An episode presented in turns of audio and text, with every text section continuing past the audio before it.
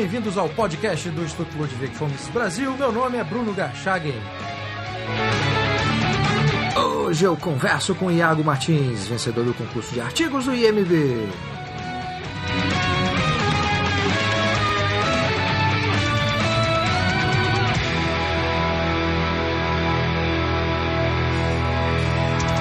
Seja muito bem-vindo, Iago Martins.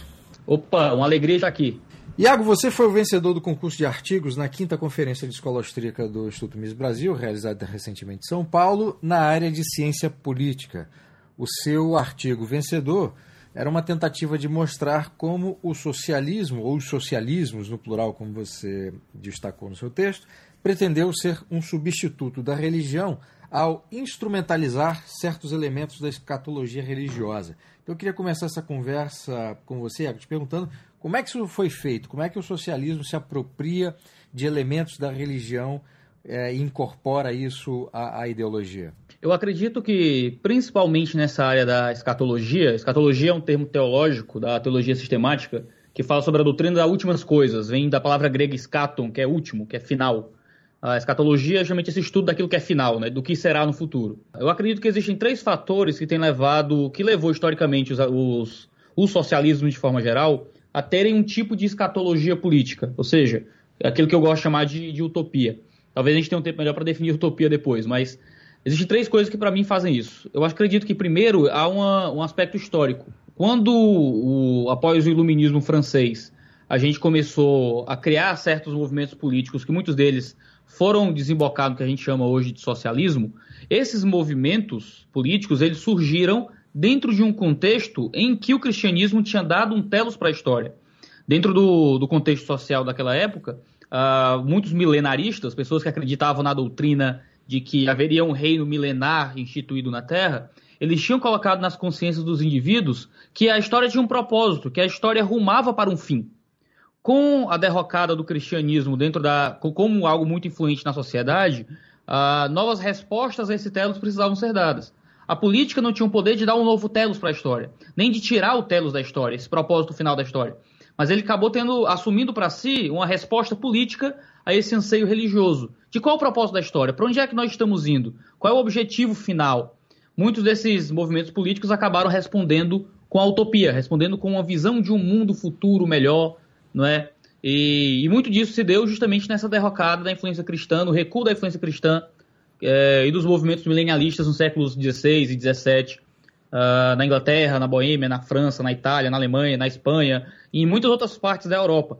Muitos autores falam sobre isso, um autor que falou muito sobre isso foi justamente o John Gray, no Missa Negra, ele toca muito nesse assunto. Norman Coll, ele faz um trabalho monumental, registrando isso num livro que ele escreveu em francês, chamado Le Fanatique de l'Apocalypse, foi publicado em inglês como The Pursuit of the Millennium, é em busca do milênio, né, os fanáticos do apocalipse. Uh, o segundo motivo, eu acho que é muito da, da esfera pessoal dos próprios uh, teóricos do socialismo, tanto do socialismo utópico quanto do socialismo crítico, né, do, do marxismo coisas assim. Muitos desses utopistas, eles vieram de famílias cristãs, ou eram eles mesmos dissidentes do cristianismo ou de algum outro uh, movimento religioso de forma geral muito do, do, texto que foi escrito por eles tinha um, um, tipo de referência ao cristianismo. Se você pensar, se você pensar em Saint Simon, Saint Simon ele escreveu, ele escreveu o seu, seu, sua visão política, sua utopia, como um novo cristianismo. E muitos outros teóricos eles tinham uma origem religiosa e eles usavam dos seus elementos religiosos para formar o seu arcabouço político. Hoje, você tem dentro das universidades pessoas falando sobre utopia, mas rejeitando necessariamente um passado religioso. Não são pessoas religiosas no sentido que a gente costuma usar a palavra, mas eles estão assumindo uma visão de mundo que proveu, que proveio de uma aplicação de uma história de vida religiosa e de uma mentalidade religiosa à esfera política. A gente pode citar o Francisco Ratzo, né, que escreveu aquele excelente livro pela Record uh, sobre a imaginação totalitária, que era os perigos da política como esperança, de que quando a política muitas vezes vem para tomar cuidado, né, para tomar, tomar o lugar da religião. O meu terceiro motivo que eu daria para isso, que eu tento apresentar no artigo, é que há uma explicação psicológica em algum nível. Uh, foi o, o Young que primeiro escreveu sobre como o ser humano é uma máquina de criar religião, né? E que existe uma, uma tentativa constante de, de, de, dentro de todo indivíduo, psicologicamente, de tentar formar alguma ligação com o sobrenatural, com o divino e coisas assim. Eu acho que Young ele acaba é, de forma um pouco diferente, mas ainda assim em algum nível assemelhada, é, tendo uma relação com o Seoran, quando ele fala que existe uma tentativa humana de divinizar a história, de dar um sentido psicológico último e quase religioso para a existência. E quando isso não vira religião, quando não vira uma prática de culto, pode muitas vezes acabar virando um, um, imagi um imaginário político. E esse imaginário político acaba dando um propósito último para a existência, que acaba virando um tipo de utopia. E eu acho que é isso que acontece no socialismo hoje. No início da sua resposta, você falou a respeito de um conceito de utopia que você usa no seu texto. Eu queria que você falasse logo qual é o conceito, para que a partir daqui as pessoas também entendam o que, que nós estamos é, falando a respeito do que é utopia. Sim, o, primeiro pessoa, a primeira pessoa a ficar mais famosa a usar o termo utopia, né? As pessoas sabem disso, foi o sacerdote católico Thomas More, quando ele falou de um não lugar, né? De ou e de topos, se referindo a uma ilha, né? Que se referia de alguma forma a uma civilização ideal, quase perfeita, onde o máximo das potências humanas se realizaria de alguma forma. Uh, ele foi o criador vão... da palavra, inclusive. Isso, isso. Muitos vão dizer que tem uma certa ironia no texto do, do Moros, né, quando ele fala sobre utopia, mas eu não quero lidar com o Moros em si. Depois dele, muitas pessoas começaram a usar esse conceito dessa ilha, né, desse ambiente perfeito, para falar desse paraíso futuro, desse alvo que se estabelece na humanidade. Isso e os homens têm muitas definições. Você pode pensar Uh, tem um livro do, do Levinas chamado Conceito de Utopia, que é muito bom. Também tem um do Mahain chamado Ideologia e Utopia, que eles vão definir utopias de muitas formas. Em português é um livro muito bom. Do, eu não sei usar, pronunciar direito o nome dele, mas se chama As, As Utopias ou A Felicidade Imaginada. Foi publicado pela Paz e Terra em 72. Ele vai explicar muito bem vários tipos de utopia: utopia de lugar, utopia de espaço, utopias religiosas. E muitos homens definem utopia de formas muito distintas. Eu, no meu artigo, eu tento dar uma definição geral que possa abarcar de alguma forma as mais variadas definições de utopia. Eu falo como uma visão, uma, uma visão positiva de futuro, que é uma, uma tentativa de dar um telos para a história num, num, futuro melhor, num, num, paraíso instaurado na Terra, coisa do tipo. Esse é o uso natural que se usa de utopia. Quando as pessoas dizem, ah, você está com um plano utópico, você está com uma utopia na sua cabeça, geralmente eles estão se referindo a um futuro melhor, a uma visão positiva de futuro, que geralmente é idealística e irrealizável não é possível se manifestar na história. Aliás, nesse debate teórico aí sobre utopia, tem um grupo de autores que tratam da utopia no âmbito literário, né, que é, que é a, primeira, a primeira dimensão né, do uso da palavra utopia, e tem um grupo de autores que tratam a utopia sob o ponto de vista político, né? autores como Isaiah Berlin, Ernst Bloch, o Clays, o Tal Sargent, a Ruth Levitas e o Stephen Fry. Então, tem essa, essa essa divisão aí em termos de estudos é, teóricos. Eu me lembrei aqui de um autor que você não, não mencionou, é, Iago, e para os nossos ouvintes que se interessam por utopia, ainda mais nessa relação entre o conceito de utopia e essas e essa dimensão, essa, essa influência religiosa nas utopias, que é o livro do Thomas Mona, Utopia the Perennial Heresy, Sim. Eu acho que é um livro importante nesse, nesses estudos aí. É, Fenomenal. Uma pergunta que eu queria te fazer agora é o seguinte, uh, Iago. Tratando aí desse salto histórico né, entre essas heresias, essas seitas cristãs, né, que não estavam, obviamente, ligadas à igreja, e muitas delas foram condenadas publicamente pela própria igreja, algumas delas milenaristas, inclusive, ou outras é, é, diretamente influenciadas pela obra do Joaquim de Fiore. É, algumas delas tentavam, inclusive, antecipar o apocalipse, punindo os pecadores no presente. Né? E o próprio Norman Cohn, nesse livro que você citou, é, ele, ele, ele conta, reconta essa história. Mas o que eu queria perguntar é o seguinte: tendo esse salto histórico entre o início dessa, dessa ideia é, utópica que tem essa origem religiosa, é, dando um salto para já o socialismo, é, de que forma ou por qual razão uma ideologia política eh, que é ateia, né, ela se apropriou de elementos religiosos para dar uma certa estrutura e, de certa forma, até criar um inimigo né, a, ser, a ser combatido. Como é que isso acontece? Sim. Eu lembro aqui um autor muito importante na tradição socialista, que é o Antônio Gramsci, que Sim. num texto num texto, diz que o grande inimigo do socialismo não é liberalismo nem outras correntes políticas, é o catolicismo. Né? É, então eu, eu, queria que você, você me explicasse como é que a ideologia política ateia ela se apropria de elementos religiosos e por qual razão? Eu acho que é justamente por causa que ele precisa dar uma resposta ao anseio religioso que existe. é, o, que o, o que o socialismo tenta promover é justamente aquilo que a religião tentava promover. Ele tenta dar uma visão de futuro, ele tenta criar uma metafísica para a história, ele cria uma metafísica desapossada e um tipo de messianismo secular que precisa responder certos anseios religiosos.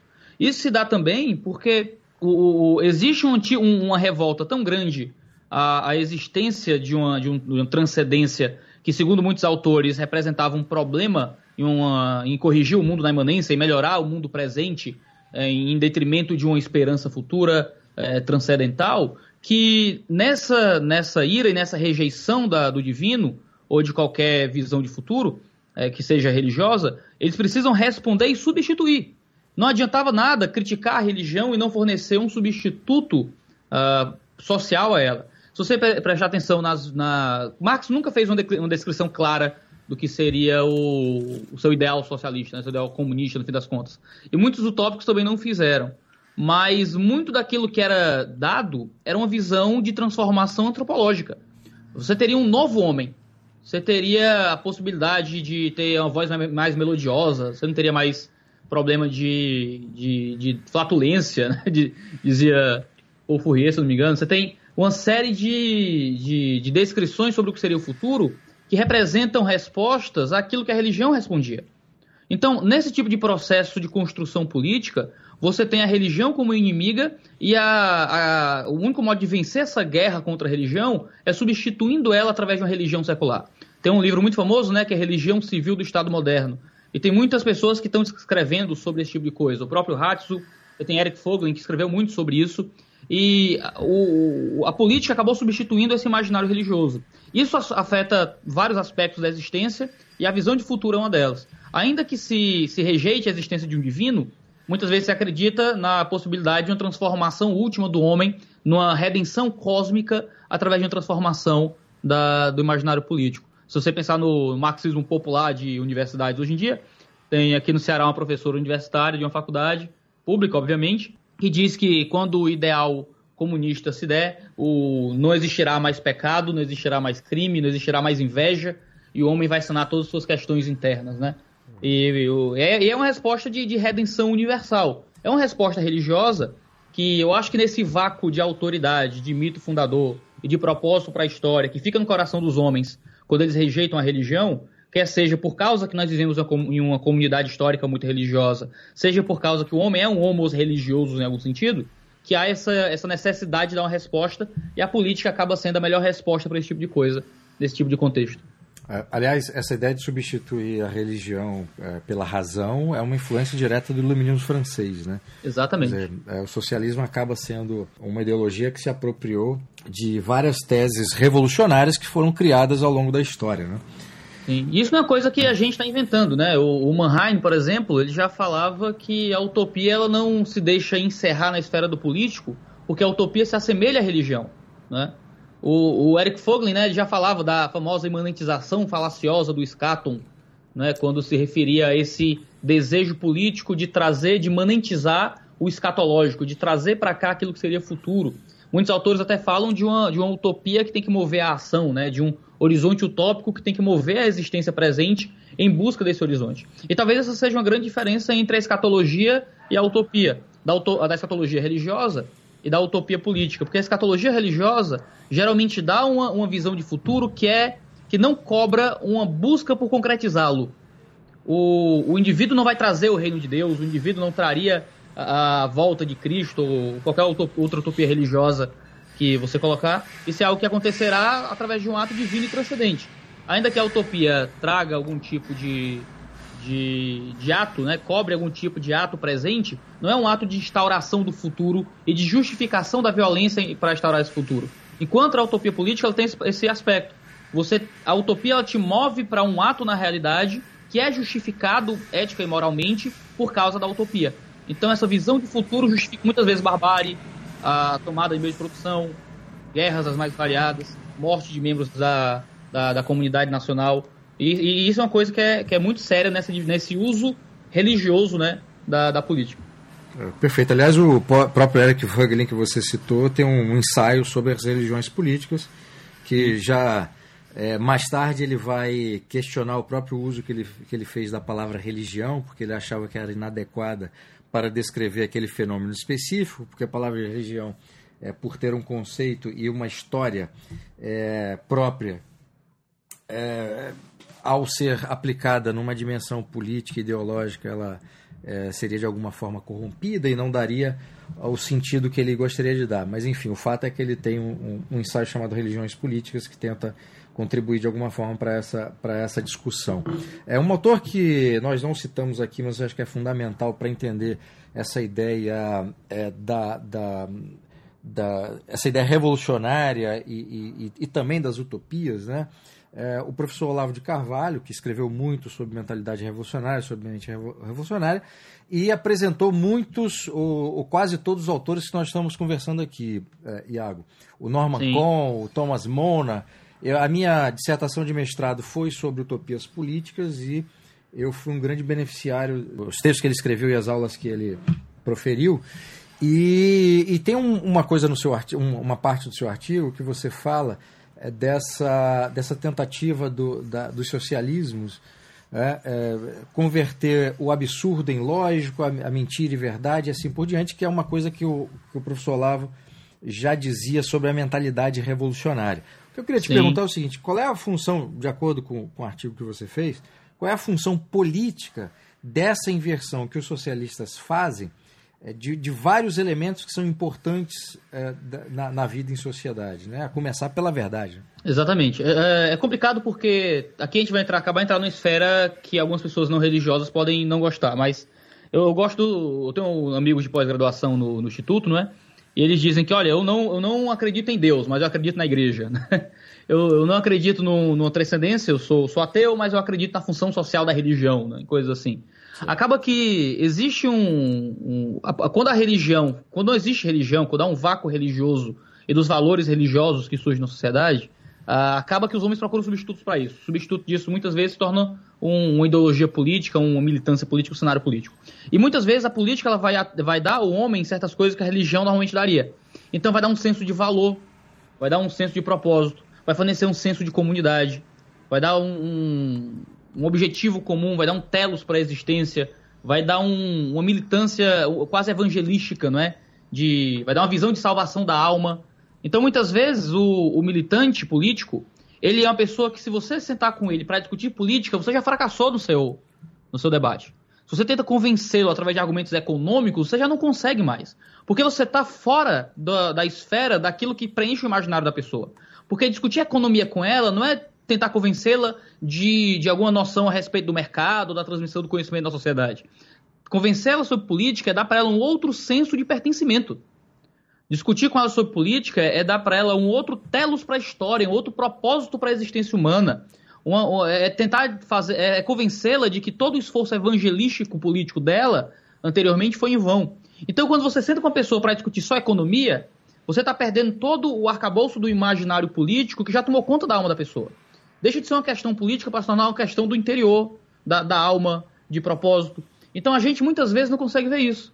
Às vezes a gente discute política e pensa em política como um pequeno fragmento da existência, quando muitas vezes, quando os outros fragmentos da existência não estão bem preenchidos por outros fatores, sejam fatores familiares, seja fatores religiosos, como no caso do que a gente está discutindo aqui, esse fragmento político acaba se sobressaindo como uma, uma massa de, de torta, ele é esticado e engloba toda a vida do indivíduo. Você percebe pessoas que vivem por causa de sua militância política, morrem e matam, se preciso forem, por causa de, de interesses ideológicos. E isso é uma coisa que muitas vezes está atrelada à religião. É por isso que muitas vezes a religião ela é tomada de assalto por movimentos políticos para conseguir justificar aquilo que eles têm que, que têm e querem fazer e desejam fazer nesse, nesse ímpeto utópico. Tem um, um elemento importante nessa, nessa, nesse vínculo, né, ou nesse compromisso que existe entre o indivíduo e a ideologia, Iago, é, e isso está muito bem explicado na, no livro O Fim do Compromisso, do professor Paul Hollander, que Sim. o argumento central é basicamente o seguinte: é, as pessoas que, que, que estão ligadas, vinculadas a uma religião, a uma, uma ideologia socialista, comunista, etc., essas pessoas não têm um, uma. É, não é uma simples adesão racional com um projeto ou uma ideia política que para, para elas faça sentido essas pessoas estabelecem um vínculo que é quase religioso. Né? E está dentro daquilo que você, você, você acabou de dizer. É, por isso, segundo o professor Paul Hollander, essas pessoas não conseguem ou não estão abertas para serem convencidas por qualquer argumento racional, seja de ordem econômica, política ou social. Para essas pessoas romperem com o compromisso ideológico, elas têm que sofrer algum tipo de desilusão, algum tipo de, de, de rompimento psicológico, porque senão não acontece. Né? E nesse livro ele vai dando vários exemplos, apresentando vários exemplos em todos os países comunistas de como que determinadas pessoas romperam com esse, com esse compromisso. Mas um aspecto da sua resposta que eu queria perguntar é o seguinte: é, é, esse vínculo é, é, que, que determinadas pessoas têm com, a, com, a, com o socialismo ou com o comunismo, esse vínculo é um vínculo que ele, ele diz respeito à liberdade interior do indivíduo. Sim. Quando essa liberdade interior ela é ela é ela ela deixa de existir por conta desse compromisso, é muito difícil que a liberdade exterior ela se manifeste, né? Ou porque essa pessoa defende para si própria uma, um projeto de poder político que seja concentrador de poder e violador das liberdades, ou porque quer que isso seja feito também contra os outros. Né?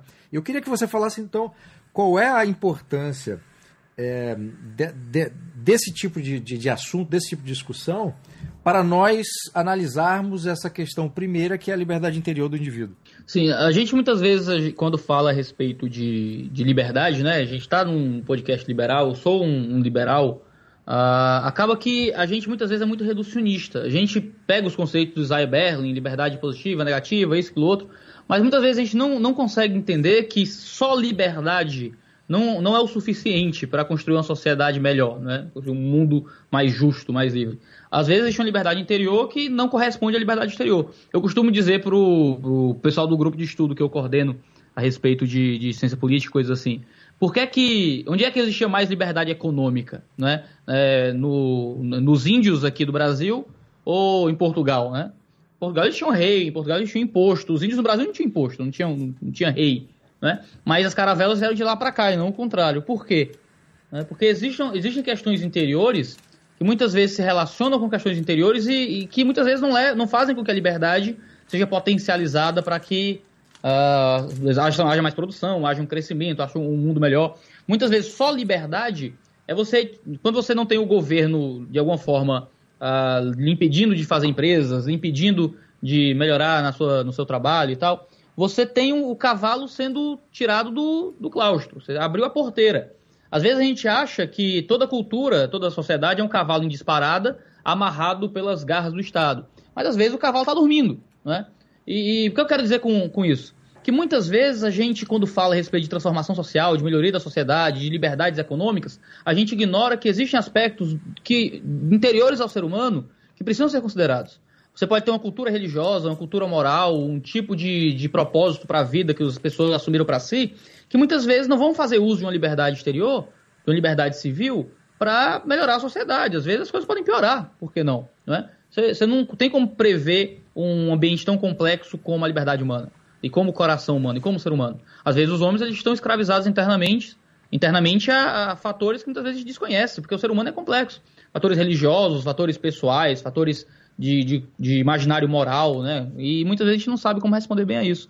Eu acho que é importante estudar esses assuntos, ver a questão da utopia, ver como a, a, o imaginário civil a respeito de política vira um substituto de religião, no caso eu estudo mais apropriadamente a utopia. Olhar para todas essas coisas nos ajuda a ter uma visão mais madura a respeito das complexidades da política humana, do coração do indivíduo e de como ele se relaciona com a sociedade. E a gente tem que considerar também que tem uma parcela da sociedade que está disposta a abrir mão da própria liberdade é, em nome de outras coisas, né? Claro, claro. Eu coloco um... a utopia como propósito acima de tudo. É, e eu não estou falando nem nesse aspecto da utopia. Quer dizer, um exemplo uhum. concreto que me vem à cabeça é o seguinte: nós temos a Singapura, que, é, que já há muito tempo está lá nos é, liderando os índices de liberdade econômica da Heritage Foundation, e é um país que, do ponto de vista político, há uma concentração de poder e aquilo não é um regime propriamente liberal, embora haja ali os elementos democráticos como, como voto, etc. Mas é o mesmo Sim. grupo que está no poder lá desde quando aquilo era mesmo formalmente uma ditadura. E tem gente é, de, de dentro do país e de fora do país que preferem viver num lugar onde há essa concentração de poder, e essa concentração de poder leva, por exemplo, a outros elementos como segurança pública, etc. Então trocam essa liberdade civil e política por segurança, por maior liberdade de mercado, etc. Né? Sim, sim. Eu lembro de, de, conversar com um pastor romeno que viveu o período da, da, da ditadura comunista lá. Sofreu muita perseguição religiosa, a, derrubaram a parede da casa dele várias vezes porque haviam cultos cristãos ali. E ele conta, eu perguntei para ele, né, o que, o, o que é que. Existia alguma coisa de boa no comunismo, né? É, e, ele, e ele falou: olha, existia muita segurança pública, existia uma, uma, uma, moral social assim, muito estável. Ele começou a listar uma série de, de pontos que ele julgava positivos do, do, comunismo e eu fiquei até um pouco constrangido. Assim. Esse homem está falando bom de, bem demais do comunismo. Né? e depois, depois eu fui perguntar assim: ah, mas ah, no Brasil a gente tem muita gente que gostaria de implantar esse sistema e tal. Ele, não, pelo amor de Deus, não, né? É terrível e tal. E, mas veja só, até o homem que sofreu, foi preso no período do comunismo na Romênia, passou mal um pouco enquanto contava algumas histórias pra gente, conseguia interpretar certas benesses naquela, naquela visão de mundo, né? Naquele tipo de configuração social, que talvez algumas pessoas, por julgarem aqueles valores mais elevados, possam gostar. Né? Ter mais segurança, ter, ter uma moral pública melhor e coisas assim. O problema é que justamente a utopia acaba justificando barbárie, né? Acaba justificando muita, muitas, muitos desagravos na vida civil. Eu gosto de dizer o seguinte: as pessoas sempre gostam de ver a utopia como um horizonte, né? A, a utopia nunca vai chegar, talvez. Alguns acham que vai chegar, mas outros dizem que não vai chegar. A utopia é um horizonte utópico. Ela é, é uma utopia a conquistar, mas não, nunca chegaremos nela. Mas o bom é que aquela frase que atribuem a Shakespeare, né? A gente mira nas estrelas para tentar chegar o mais perto possível delas. Só que a utopia ela não é um crescimento estável à melhora. O que acontece muitas vezes é que a utopia ela conclama sofrimentos e sacrifícios presentes pela sua instauração. Então, nessa tentativa de sacrificar coisas presentes em prol de alcançar um, um possível melhor futuro, mata-se, não é?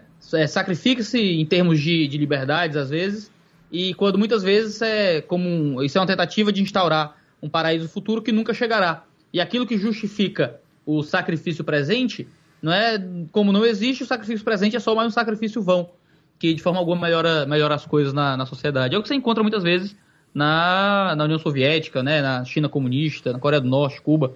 Você tem contextos em que muitas vezes cobra-se um sacrifício, políticas de austeridade, com promessas de um, de um futuro onde tudo será melhor, como dizia Gramsci, né? Que tudo será mais belo. Quando na verdade o que você tem é, é dois sofrimentos na população. Ah, e, e, e, a elite que está no poder liderando a revolução, ela nunca é afetada por isso, né? Ah, nunca, nunca. É, bom, Iago, para encerrar aqui a nossa conversa, de que maneira essa dimensão né, da, da utopia com, a, com essa origem religiosa, enfim, e essa construção histórica e ideológica do socialismo barra comunismo, de que maneira isso nos ajuda a entender hoje, a, a entender e analisar hoje o projeto de transformação social que até hoje é vendido por socialistas de diferentes é, vertentes aí eh, e nomes, né, como os próprios socialistas por os social, social-democratas. Eu acho que existem algumas coisas que a gente pode fazer. Eu acho que no primeiro momento a gente tem que conseguir ajudar as pessoas a compreenderem que a utopia não move o mundo. Saramago já tinha dito isso, né? O que transforma o mundo é a necessidade e não a utopia. O que faz o, o mundo melhorar, o que leva os homens a, a, progredir, é a ação humana, é o interesse por uma vida melhor, é o alto interesse, como disse Smith, a respeito de buscar uma, uma vida um pouco mais saudável e confortável para si. A gente tem que mostrar para os homens que esse sonho é, é, quase religioso de criar um, uma nova humanidade, que há um progresso para isso, isso não existe. Isso é uma coisa que não, não se justifica na realidade e que não vai continuar, que, que não vai funcionar, porque nunca funcionou. A gente tem que lembrar do slogan usado por Margaret Thatcher nos anos 80 para falar da globalização e da sociedade de mercado, né? There is no alternative, né? Quais são as alternativas à realidade? Quais são as coisas possíveis de fazer? O utópico, ele quer acabar com a existência vigente para criar, criar uma nova realidade. Enquanto eu acredito que um homem de, de mente sã e que coloca a política dentro da sua esfera e que talvez se vacine contra esse tipo de coisa, tendo um imaginário religioso diferente do seu imaginário político, né? É, conseguindo mostrar que a gente tem que reformar a história, a gente tem que melhorar a sociedade, a gente tem que aproveitar e conservar aquilo que é bom e que é justo e fazendo transformações graduais e testadas e cada vez é, mais controladas do, do mundo presente. Eu gosto da ideia de política da prudência, né? A gente construiu uma sociedade, a gente construiu valores, a gente construiu uma civilização, e isso é muito valioso, isso é muito caro para a gente. Ah, noções e instituições e compreensões que, para serem construídas, demorou milênios, mas para ser, serem destruídas pode demorar algumas décadas. E a gente encontra isso hoje na sociedade. A, a utopia ela quer destruir tudo para construir tudo do zero, muitas vezes. Ela quer destruir o, o tempo presente para trazer um novo mundo, não é quase com um milênio político instaurado na Terra. A gente tem que entender que o que a gente está aqui para fazer na realidade é uma reforma, são melhorias, são, são construções. Se você explode a sua casa com você morando dentro, você provavelmente vai, vai ficar com alguns detritos no corpo, você vai se machucar, você não vai ter onde morar. Mas se você já mora na casa, você tem que ir construindo, derrubando paredes uma por uma para construir uma coisa melhor. Eu acho que o imaginário religioso nos ajuda a nos prevenir disso.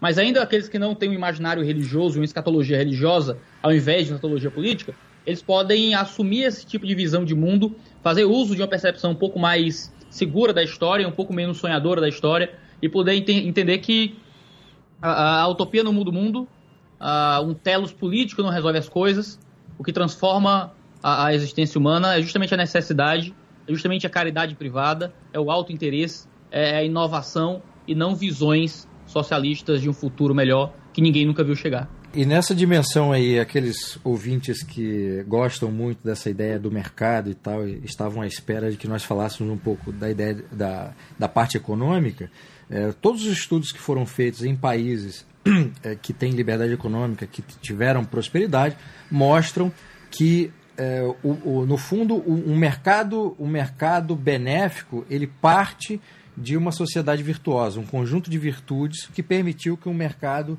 florescesse de forma próspera em, em vários países. Eu lembro Exatamente. aqui dois, dois livros, é, ou do, duas importantes autoras, que é a Gertrude Himmelfarb, quando ela fala dos iluminismos no, no, no livro Os Caminhos para a Modernidade, que é o papel das virtudes né, nas sociedades, em sociedades como a inglesa e a americana, foram fundamentais, ou quer dizer, o papel foi fundamental para a construção eh, de uma economia de mercado. E a Deirdre McCloskey, com os seus livros sobre as virtudes burguesas, que ela mostra justamente que foram as virtudes burguesas que permitiram que a Europa desse o salto né, econômico e de prosperidade, mas a partir de virtudes construídas dentro da sociedade. Sim, eu, eu indicaria também um artigo do, do, Market, do Marx Dupan chamado The Virtues of Free, As Virtudes do, do Livre Mercado, The Virtues of Free Markets. É um, é um texto fenomenal sobre como o livre mercado é, moralmente superior, né? E, essa questão moral às vezes a gente ignora, né? Tem um livro também muito bom do Benjamin Friedman chamado Os Efeitos Morais do Crescimento Econômico, para quem tiver interesse a respeito disso. E tem um capítulo muito bom do livro A Pobreza das Nações, escrito pelo teólogo americano é, Wayne Gruden e pelo economista Barry Asmus, publicado pela Vida Nova. É um manual de teologia e economia e tem um capítulo incrível chamado As Virtudes Morais do, do Sistema né, do sistema econômico, e é, é muito bom mostrar como muitas vezes existem necessidades morais, às vezes elementos de visão religiosa que beneficiam o mercado e que fazem o mercado funcionar melhor. Né? E que muitas vezes a gente ignora esse tipo de coisa no nosso debate político. A gente acaba sendo muito restrito na nossa visão de economia. Muito bem. Iago Martins, muitíssimo obrigado pela entrevista e parabéns novamente Prazer pela mesmo. premiação aí no seu artigo na quinta Conferência Escola Austríaca. Muito obrigado. Muito obrigado. Sou muito grato e muito honrado por estar aqui. Obrigado.